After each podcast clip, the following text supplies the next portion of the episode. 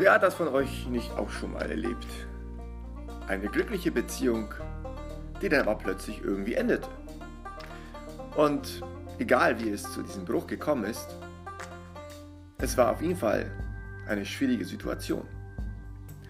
Und man kann diesen schwierigen Dingen im Leben mit aller stoischen Ruhe begegnen. Jedoch ist nicht jeder dazu in der Lage. Meistens sind gewisse Emotionen einfach stärker und wir leiden es ohne zu wollen.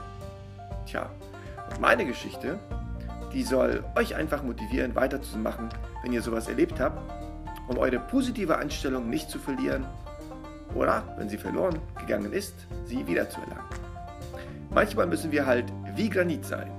Also freut euch auf meinen Podcast unterwegs mit einer Leiche.